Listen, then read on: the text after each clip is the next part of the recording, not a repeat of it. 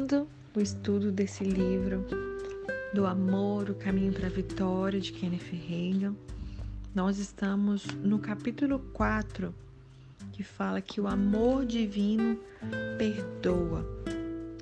Eu quero que você note uma outra coisa dita no versículo 25, é, que diz assim que Deus garante que ele apagou nossas transgressões por amor a nós. Não é isso? Lá em Isaías 43, né? É isso que ele diz? Ele apagou nossas transgressões por amor a nós? Não. Ele anulou nossos pecados por amor dele. Ele fala por amor de mim, né? E por quê? Para que possa nos abençoar. O Senhor, ele apaga a fim de nos ajudar e demonstrar a sua grande misericórdia e amor por nós. Sendo assim, certamente somos nós que recebemos todos os benefícios. Depois de reconhecer que suas transgressões foram apagadas, poderá fazer o que a Bíblia diz em Isaías 43, verso 26. Só assim poderá apresentar com eficácia a sua causa ao Pai e isso é possível porque você aprendeu, aprendeu a esquecer as culpas. Algumas pessoas precisam deixar Deus saber que elas anistiaram a si mesmas. Se você precisar perdoar o seu próximo, faça-o. Mas perdoe a si mesma também pelos erros cometidos. A partir de então, esqueça suas faltas. O amor apaga. Se você não esquecer os seus enganos e fracassos, você mostrará que nunca se perdoou. Eu realizei uma campanha de evangelização em uma cidade muito grande. Eu impus as mãos várias vezes sobre determinado homem. Era um executivo e membro da igreja que me convidara para fazer a campanha. Naquela época, praticamente todos os evangelistas da cura divina existentes no país inteiro, Estados Unidos, tinham imposto as mãos sobre aquele indivíduo, mas ele continuava doente. E o Senhor me mandou conversar com esse enfermo, de modo que o convidei a chegar cedo na igreja na noite seguinte. Eu sabia que ele sofria do coração. Os médicos tinham dito a ele que teria uma possibilidade de viver mais dois anos caso se aposentasse, vivesse de remédios e ficasse de repouso absoluto. Então ele precisaria fazer isso tudo para ele conseguir viver mais dois anos. Mas ele estava com apenas 56 anos de idade. Ele não queria se aposentar ainda. No fim da tarde seguinte, eu fui aprontar-me para ir à igreja e enquanto fazia a barba, Deus me falou assim: Você acha que eu exigiria de sua parte algo que eu não estaria disposto a fazer? E eu respondi: Não, pai. Tu não farias tal coisa, pois seria injustiça e o Senhor não é injusto. E eu acabei de me barbear e o Altíssimo falou-me de novo perguntando a mesma coisa. Você acha que eu exigiria algo que eu não estivesse disposto a fazer? E eu respondi: Não, porque se tu me exigisse tal coisa seria injustiça. E tu és justo. E depois de pronto, fui de carro para a igreja. No caminho, o pai me fez a mesma pergunta e eu lhe respondi a mesma coisa. E então ele me deu os seguintes textos bíblicos de Mateus e Lucas. Mateus 18, verso 21 e 22, que diz: Então Pedro, aproximando-se dele, disse: Senhor, até quantas vezes pecará meu irmão contra mim e eu lhe perdoarei? Até sete? E Jesus lhe disse: Não te digo que até sete, mas até setenta vezes sete. E o texto de Lucas é Lucas 17, verso 3 a 5, que diz: Olhai por vós mesmos. E se teu irmão pecar contra ti, repreende-o, e se ele se arrepender, perdoa-lhe. E se pecar contra ti sete vezes no dia, e sete vezes no mesmo dia vier ter contigo, dizendo: Arrependo-me, perdoa-lhe. E disseram então: Perdoa-lhe. E disseram então os apóstolos ao Senhor: Acrescenta-nos fé. Quando Jesus asseverou que nós devemos perdoar, perdoar 70 vezes 7, isso não significava 490 vezes na vida inteira, mas sim 490 vezes por dia, se necessário fosse. Com isso, devemos entender que o nosso papel é manter uma atitude permanente de perdão. Note ainda que depois de Cristo ter falado a respeito do perdão, os discípulos pediram o que imediatamente? Jesus, hoje está todo mundo boicotando meu áudio. As crianças em casa, eu tô gravando num momento em que a casa tá um pouco movimentada, a rua também tá um pouco empolvorosa, mas vamos lá, né? Aumenta-nos a fé. Foi o que os discípulos pediram imediatamente. Às vezes precisamos de muita fé para perdoar, não é verdade? Por outro lado, você não poderá aumentá-la a não ser que você tenha uma atitude perdoadora. Essa é a pura verdade. Na ocasião em que o Senhor citou esses textos e disse-me essas coisas, eu não compreendi ainda muito bem essa questão. Ele, porém, me disse: se eu exigisse seu perdão para um irmão que tivesse pecado 490 vezes contra você em um só dia, e eu não quisesse fazer a mesma coisa por você, seria injusto da minha parte. Mesmo assim, fiquei sem saber por que, que o Senhor me disse aquilo, mas de qualquer maneira eu fui para a igreja em tempo para conversar com aquele doente antes de começar o culto. Tão logo eu comecei a dialogar com ele, eu entendi exatamente por que, que o pai me dissera aquelas coisas. O homem me contou assim: Eu sofro do coração e meus rins estão falhando. Os médicos me falaram que se eu vendesse a minha firma e ficasse de repouso absoluto com bastante medicação, talvez eu vivesse mais dois anos. Por outro lado, eles é, ainda me avisaram que se eu continuar com o modo de vida que eu levo atualmente, poderei cair morto a qualquer momento. E então o executivo acrescentou: Há 35 anos eu sou membro de uma igreja do Evangelho Pleno. Irmão Reagan, eu vou lhe dizer uma coisa com toda franqueza.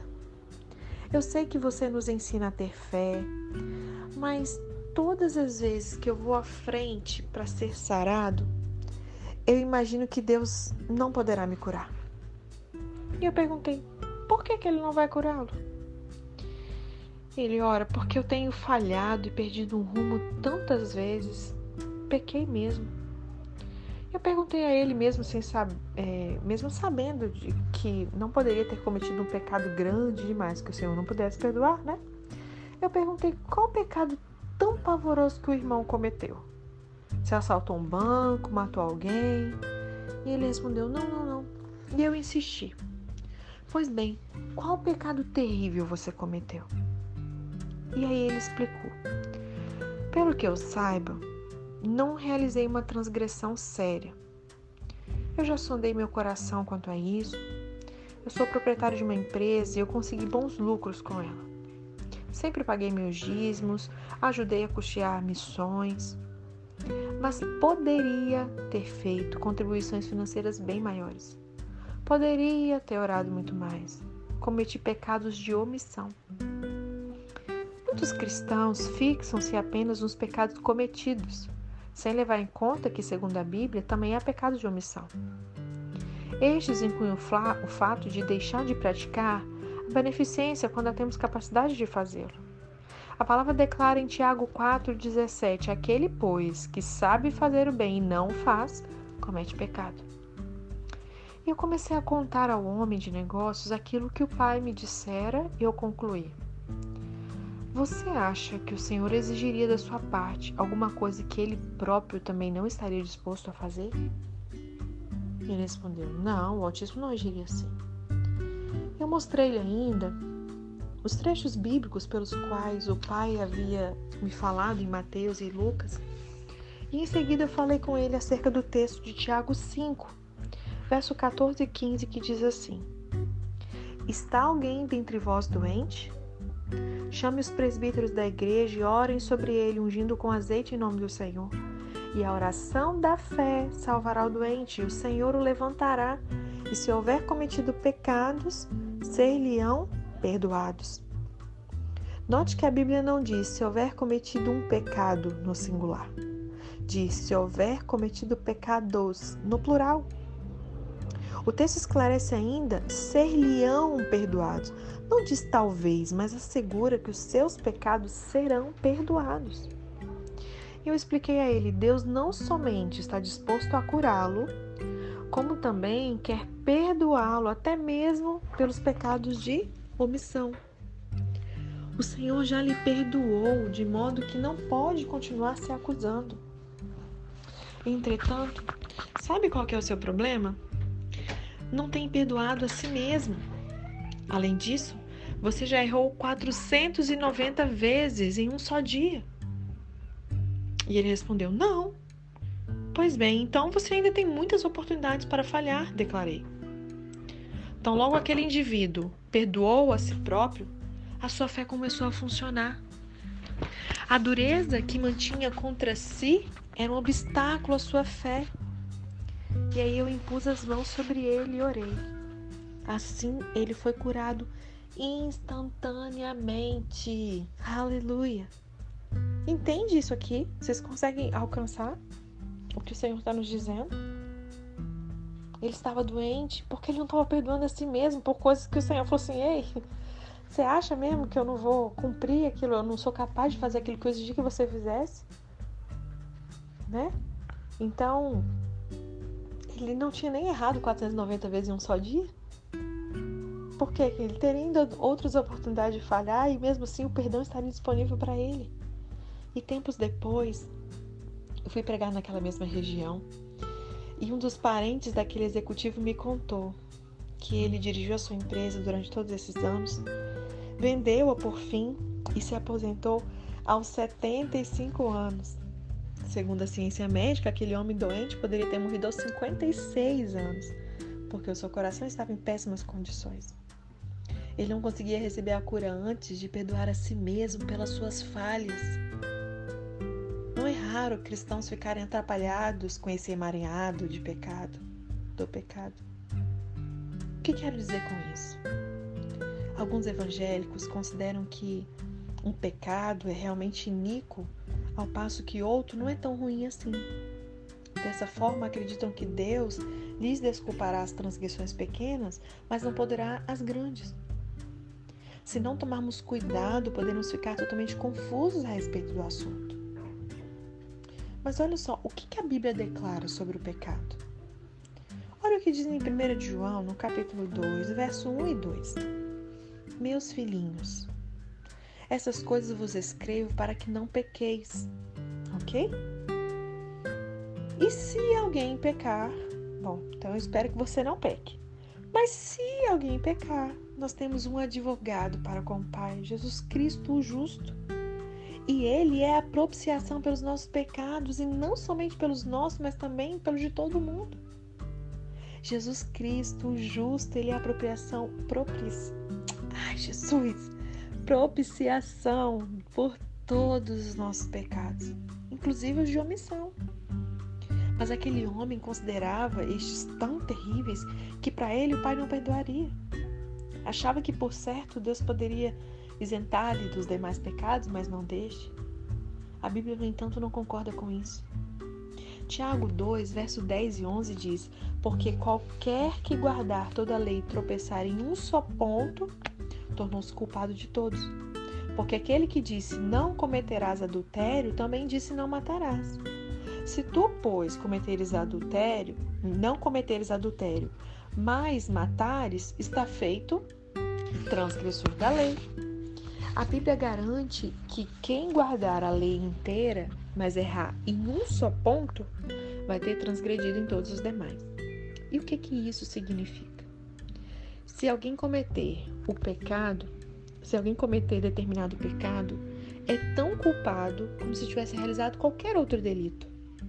Se, por exemplo, a pessoa der falso testemunho contra o seu próximo, ela poderá ser responsabilizada do mesmo modo como o indivíduo que furtou algo. Entenda, o pecado ele, ele é do mesmo, ele é tratado de igual forma. A diferença são as consequências desses pecados, né?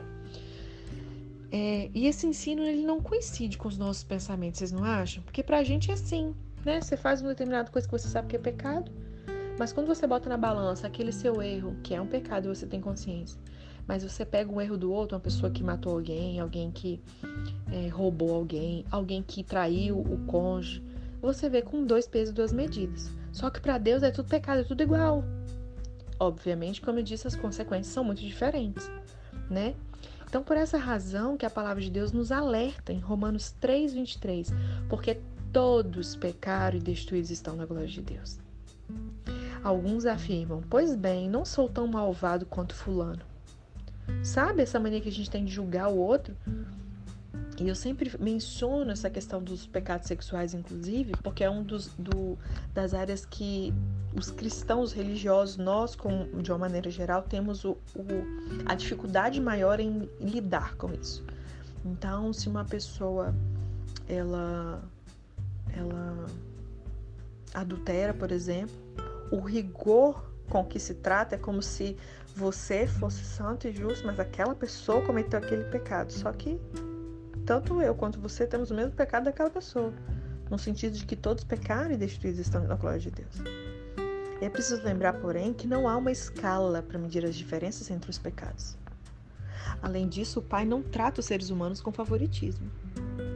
Talvez uma pessoa não tenha cometido o mesmo erro de outra, mas o pecado ele permanece da mesma forma. Realmente a nossa tendência é jogar a culpa em nosso próximo. É como se considerássemos que ele é muito mal e nós não somos tão ruins assim. Mas o fato é que todos, peca... todos temos pecado e estamos afastados da glória de Deus. Todos violamos a lei, mesmo que seja um aspecto bem pequeno. Não existe entre nós quem tenha do que se vangloriar. Graças a Deus pela sua misericórdia e pelo seu perdão.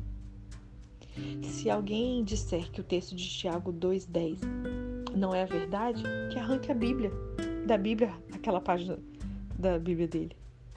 Se, porém, a pessoa começar a fazer isso, acabará com tudo antes de perceber o que aconteceu. É como o exemplo da menina que foi à igreja e depois do culto encontrou o pastor que estava em pé à saída do templo, apertando as mãos dos membros. A menina estava com a revista da escola dominical e as capas de suas Bíblias debaixo do braço pastor deu-lhe a mão e então olhou para as capas vazias da Bíblia. Pensava que tivesse desgrudado das páginas. E ele lhe disse: Querida, sua Bíblia não tem nada além das capas. Você perdeu todas as páginas? E a menina respondeu: Não as perdi. Contudo, cada vez que você nos contava que alguma coisa na Bíblia não era para o nosso tempo, eu arrancava a página. Agora só sobraram as capas e hoje eu vou jogá-las no lixo. Meu Deus. Isso ilustra a pura verdade a respeito da maneira como certos pastores pregam. Ai, gente, qual o problema das pessoas ao meu redor hoje? Olha o barulho do carro. Ô, Jesus, vou ter que andar em amor, né? Estamos estudando sobre isso. Acho que é por isso que eu preciso gravar de madrugada, gente. Me perdoa, viu? Hoje o áudio deve estar bem barulhento aí, não sei. Porque eu só ouço depois que eu já gravei, né? Então, vamos ver depois como é que vai ficar isso aqui. Eu espero que não atrapalhe essas interferências. Mas continuamos, veja bem. A palavra de Deus é para todos nós que vivemos hoje. Não caia nessa de que ah, isso aqui não é para o nosso tempo. O Senhor Jesus Cristo já pagou o preço de cada um dos nossos pecados, grandes e pequenos, seja como for que o considerarmos. Para se ter uma vida de comunhão com Deus, é preciso perdoar a si mesma por todos os erros cometidos. Existe alguém entre nós que nunca tenha falhado?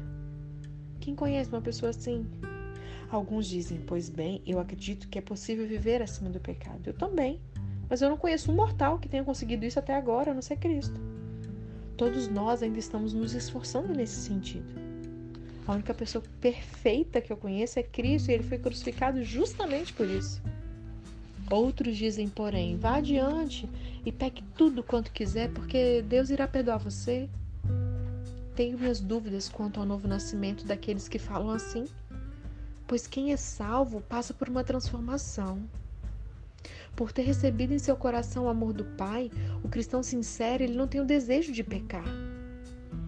Enquanto você estiver andando em amor, não estará inclinado a falhar deliberadamente. Não quer dizer que você não vai, malhar, não vai falhar mas de maneira deliberada, sabe? Mas cada passo fora dessa conduta facilitará o pecado.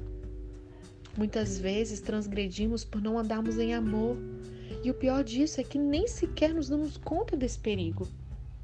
Por exemplo, não temos reconhecido devidamente perdoar sem nos esquecermos da ofensa recebida. É ou não é? Não temos reconhecido devidamente que perdoar sem nos esquecermos da ofensa recebida não é exercitar amor. E a gente fica achando que está exercitando amor. Pecamos se a gente continua se ressentindo das falhas dos outros e também dos nossos próprios erros. Como você deve estar contente porque temos a palavra. Não está feliz porque nós podemos andar à luz da palavra? Eu fico muito feliz a cada luz, a cada revelação, a cada conhecimento que o Senhor me permite ter da palavra. O salmista declarou em Salmo 119, verso 130: A exposição das tuas palavras dá luz e dá entendimento aos simples. Uma vez que obtivemos a luz lançada por Deus sobre a questão do perdão, nós poderemos perdoar a nós mesmos e colocar o nosso passado no mar do esquecimento. Paulo, por exemplo, ele teve que perdoar a si mesmo. Analise agora seguir esse exemplo na Bíblia de alguém que teve que perdoar a si mesmo. O apóstolo Paulo escreveu à igreja em Filipos as seguintes palavras. Eu vou ler Filipenses 3, verso 12 a 14, na versão Almeida Revista Atualizada mesmo. Não que eu tenha já recebido ou já tenha obtido a perfeição, mas eu prossigo para conquistar aquilo para o que também fui conquistado por Cristo Jesus. Irmãos, quanto a mim, eu não julgo havê-lo alcançado, mas uma coisa eu faço, esquecendo-me das coisas que para trás ficam e avançando para as que estão diante de mim, então prossigo para o alvo, para o prêmio da soberana vocação de Deus em Cristo Jesus. O próprio Paulo disse que ainda não se considerava perfeito ou maduro. Nesse caso, a palavra perfeito significa plenamente maduro ou com caráter maduro. Em outras palavras, Paulo ainda não estava aperfeiçoado no amor. E se o, próximo, o próprio apóstolo não tinha atingido a perfeição no amor, mas continuava perseguindo esse alvo, nós também estamos no rumo certo, porque também prosseguimos em busca dessa maturidade espiritual em Cristo. Ninguém entre nós já está perfeito nem plenamente maduro no amor, mas todos nos esforçamos para chegar até esse ponto. E louvado seja Deus porque podemos crescer e nos aperfeiçoar no amor. Ainda prosseguimos para o alvo, para o prêmio da soberana vocação de Deus em Cristo Jesus. Eu gostaria que você percebesse duas coisas em particular nesse trecho das Escrituras em Filipenses. Paulo ele teve que se esquecer das coisas que ficaram para trás, inclusive seus erros, enganos, fracassos visto que ele precisava avançar para aquelas que estavam diante dele. Aqui temos uma verdade espiritual. Antes de conseguir avançar na sua comunhão com Deus, você precisa aprender a esquecer dos seus erros. Paulo escreveu essas palavras à igreja em Filipos.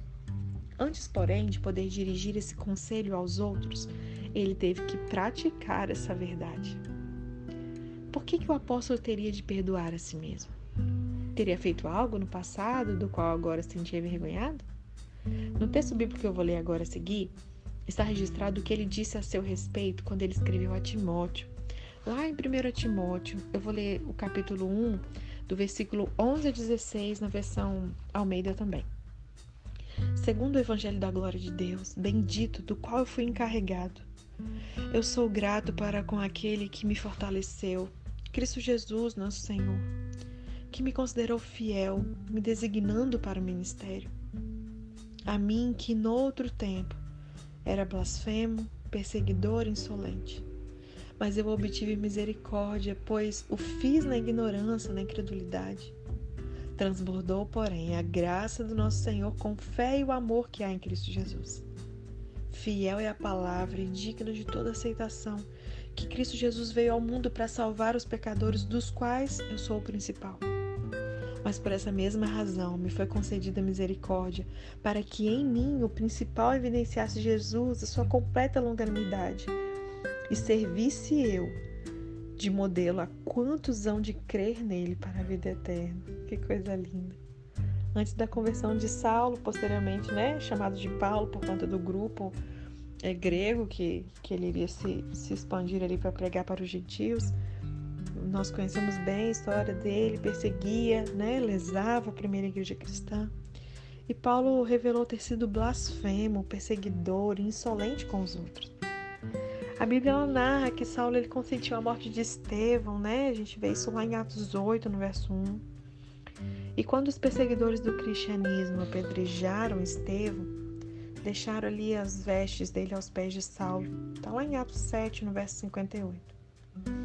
Um outro relato também da perseguição de Paulo à igreja e da sua conversão pode ser lido no texto de Atos 9. Está lá em Atos 9, no verso de 1 a 6. Eu te convido a ler aí e amanhã a gente retoma a partir daqui. Amanhã eu leio junto com vocês também Atos 9, verso de 1 a 6, para a gente dar continuidade a esse capítulo. Amém?